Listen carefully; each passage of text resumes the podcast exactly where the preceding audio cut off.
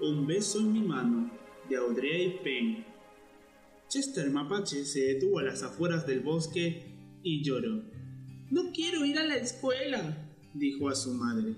Quiero quedarme en casa contigo. Quiero jugar con mis amigos, jugar con mis juguetes, leer mis libros y columpiarme en mi columpio, por favor. ¿Puedo quedarme contigo? La señora Mapache tomó a Chester de la mano y le frotó su nariz contra la oreja de su hijo. A veces, todos tenemos que hacer cosas que no queremos hacer, le dijo con suavidad. Aunque estas cosas nos parezcan extrañas o nos asusten al principio, pero la escuela te encantará una vez que comiences a ir. Harás nuevos amigos y jugarás con nuevos juguetes. Leerás nuevos libros y te columpiarás en nuevos columpios. Además, agregó, conozco un maravilloso secreto que hará que tus noches en la escuela sean tan cálidas y acogedoras como tus días en casa. Chester secó sus lágrimas y la miró con interés. ¿Un secreto? ¿Qué clase de secreto? Un secreto muy antiguo, dijo la señora Mapache. Lo aprendí de mi madre y ella lo aprendió de la suya. Se llama Un beso en mi mano. ¿Un beso en mi mano? Preguntó Chester. ¿Qué es eso? Te mostraré. La señora Mapache tomó la mano izquierda de Chester y la abrió separando sus pequeños dedos como si fuese un abanico. Se inclinó hacia adelante y besó a Chester justo en el medio de su palma. Chester sintió que el beso de su madre se precipitaba de su mano y corría por su brazo hasta llegar a su corazón. Incluso su suave máscara negra se estremeció con esa especial sensación de calidez. La señora Mapache sonrió.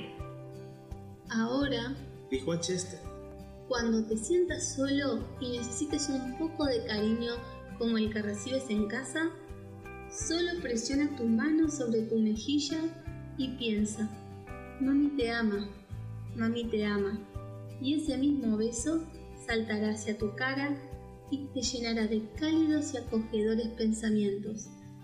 Tomó la mano de Chester y con mucho cuidado envolvió el beso en sus deditos. Ahora deberás ser muy cuidadoso para que no se te pierda.